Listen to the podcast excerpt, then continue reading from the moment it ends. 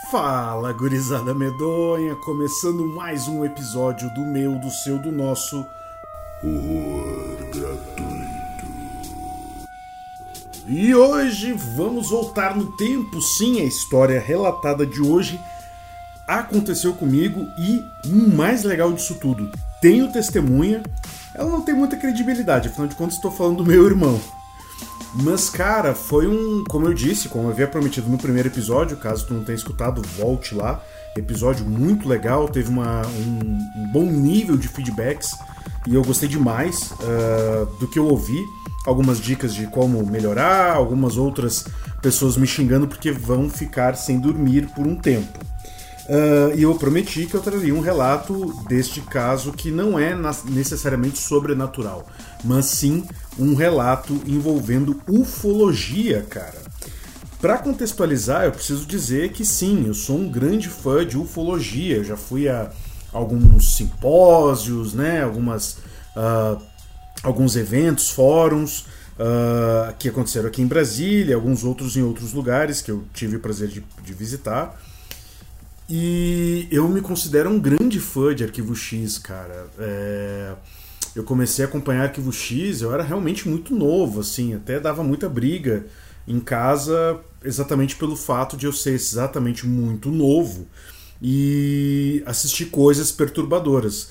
E pro meu azar, as pessoas que me julgavam de que eu era muito novo, elas tiveram o desprazer de assistir o episódio de Exorcismo que acontece na segunda temporada de Arquivo X. Por que, que eu estou contextualizando tudo isso? Porque, por mais que tenha sido algo que perturbou tanto eu quanto meu irmão, foi uma das primeiras grandes experiências que eu tive envolvendo esse o oculto, algo que a gente não tem como explicar 100%, né? não, não, não tem como cravar que é isso ou aquilo. Estávamos eu e meu irmão sonhando? Não. Estávamos eu e meu irmão sob efeito de alguma droga, algum alucinógeno? Não. Né? Naquela época, até hoje, meu irmão acho que nunca usou nada. Eu ainda não, não tinha experimentado nada. Mas a grande questão aqui são os detalhes, cara. É, eu não consigo me lembrar ao certo que dia que foi que aconteceu. Eu consigo me lembrar o mês, foi em agosto. Eu não consigo me lembrar o ano, mas eu consigo lembrar as referências que eu tenho. Nesse, nessa noite em específico, eu me lembro que era uma semana especial, agora eu vou denunciar a minha idade, do Intercine. A galera mais nova nem deve saber do que, que se trata. Intercine era um programa da Rede Globo. Ele passava já passando ali da uma hora da manhã, normalmente ele era após o programa do Jô Soares. E as pessoas tinham a, poss a possibilidade de escolher qual é o filme que elas queriam assistir. Botavam lá uma disputa.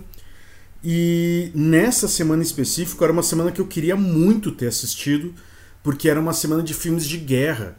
Só que ca caiu de ser exatamente na semana que eu tinha algumas provas para fazer.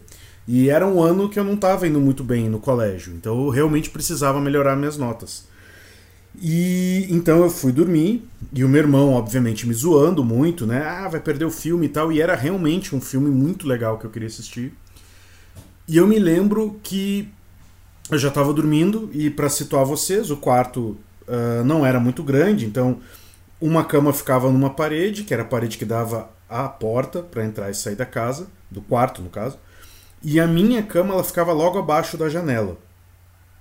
Uh, então assim, o meu irmão ficava deitado na outra parede, a televisão era daquelas que tinham suporte para a pessoa assistir deitada, e eu já estava dormindo. E nessa noite em específico, devia ser em torno de umas duas da manhã por aí, eu acordo com um susto, com um leve mal-estar, mas com um susto. Porque, como eu disse, a minha cama ficava abaixo da janela, então para o meu irmão olhar para a janela, ou ele tinha que ficar exatamente parado do meu lado, ou ele tinha que, de fato, subir em cima da minha cama para olhar na janela. Uh, e eu acordo com meu irmão suando frio e sem conseguir falar. Ele não estava conseguindo expressar nada.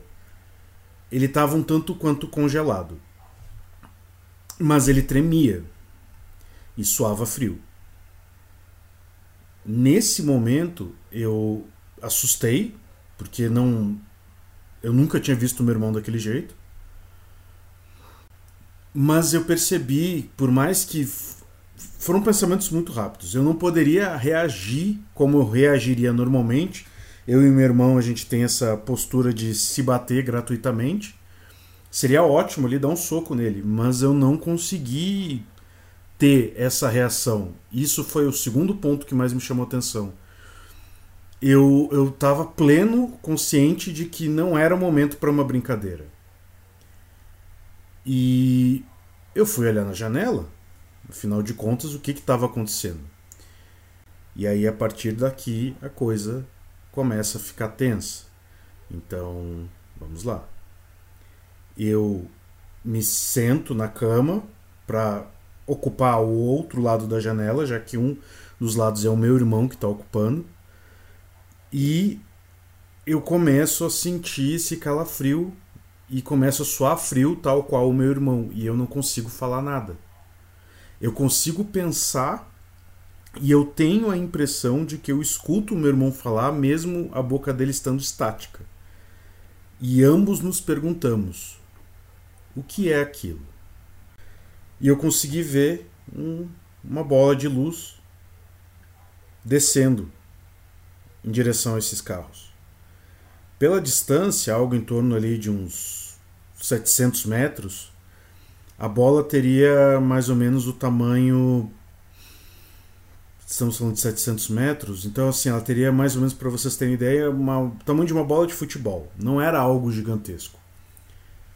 Mas a parte mais curiosa, e é o que ainda me arrepia, é que na rua sempre tem algum cachorro, nas casas, e eu não conseguia ouvir nada. Nenhum ruído. Nada. A nítida sensação que eu tinha é que eu conseguia perceber o tempo passando, mas o tempo não me afetava. eu e o meu irmão, eu, eu tenho total convicção que a gente ficou olhando para essa bola descendo e dançando em cima dos carros por uns 15, 20 minutos. A televisão falhou. Não costumava acontecer isso. Não era uma televisão nova, mas não era uma televisão que apresentava problemas eu consegui, e ainda me lembro muito bem, que todas as luzes dos apartamentos do prédio na frente estavam desligadas. Isso é muito difícil de acontecer. E à medida que essa bola se aproximava dos carros, a luz do poste começou a oscilar. Eu me lembro de estar com vontade de gritar assim: o que porra é essa? O que que tá acontecendo? o desconforto que eu estava sentindo no estômago começou a subir pro para minha garganta, assim. Eu senti o ar começando a fechar, minha garganta começando a fechar, e a nítida sensação que eu tinha é que não importasse o esforço que eu fosse fazer, eu ia perecer, eu ia cair, eu ia ficar desacordado. Para piorar a situação, parecia que à medida que a gente seguia encarando a bola, parecia que ela retornava à observação contra nós. E essa sensação era desesperadora, porque na minha cabeça eu tinha certeza, cara, é uma sonda, é uma forma de estudo biológico de uma grande nave mãe, deve ter uma nave mãe por aqui, ETs e coisas do tipo, meu Deus do céu. Era tudo o que eu queria, era tudo que eu queria ver, eu queria poder ter esse contato tudo mais. E ao mesmo tempo, eu tava morrendo de medo porque eu não sabia o que ia acontecer. Eu não tinha controle sobre o meu corpo. Eu tinha controle sobre os meus pensamentos. Eu conseguia articular pensamentos, mas eu não tinha controle algum do meu corpo. Eu não conseguia sair da janela. Eu queria fechar os meus olhos na esperança de que talvez fosse só um sonho, só um pesadelo. E eu não conseguia, além de piscar, eu não conseguia ter esse controle. Eu não conseguia é, tentar mexer no meu irmão para que a gente saísse dessa estática. E aí agora eu acho que vem a parte que realmente acabou com a minha cabeça, assim, naquela noite e nas noites seguintes. A bola, ela começou a aumentar de tamanho e as luzes da rua começaram a oscilar cada vez mais E a impressão que dava, não estou dizendo que era o que estava acontecendo, mas a impressão que dava é que a luz, essa bola, ela estava consumindo a luz da rua e ganhando força e ganhando tamanho. E então, de uma bola de futebol, ela cresceu para o tamanho de uma melancia e de uma melancia ficou ainda maior, a ponto de se comparar, de se equiparar ao tamanho de um carro que estava na rua. Na época, provavelmente era um Gol ou um Celta, não era nada, não, não tinha uma picape, não eram carros grandes. E aí, nesse momento, eu consegui ouvir o meu irmão, e aí não foi dentro da minha cabeça, eu realmente consegui perceber ele mexendo a boca e falando: Cara, o que, que é isso? O que, que é isso, cara? O que, que a gente tá vendo? E aí eu falei: Fica quieto. Como se fosse fazer alguma diferença, né? Fica quieto, se abaixa aí. Só que a gente não tinha esse controle ainda de conseguir se abaixar. Mas eu senti o meu corpo indo para frente eu senti que eu estava indo em direção à saída da janela para a rua, ou seja, de ir jogar o meu corpo para fora da janela de oito, de oito andares. E começou um conflito na minha cabeça. É, por um breve momento foi uma ideia muito libertadora, porque eu acreditava que alguma coisa de bom pudesse acontecer. Quem sabe essa nave viria, me pegaria, me levaria para algum lugar, não sei. E ao mesmo tempo ela é desesperadora. Tipo, na época, pelo menos, eu não era um suicida em potencial. Eu não queria que isso acontecesse. Mas o conflito ele acabou imediatamente quando a bola de luz começou a subir. Dançando ainda por cima dos carros, mas ela começou a subir. E quando ela chegou o que seria o equivalente ao nosso oitavo andar, ela diminuiu e sumiu.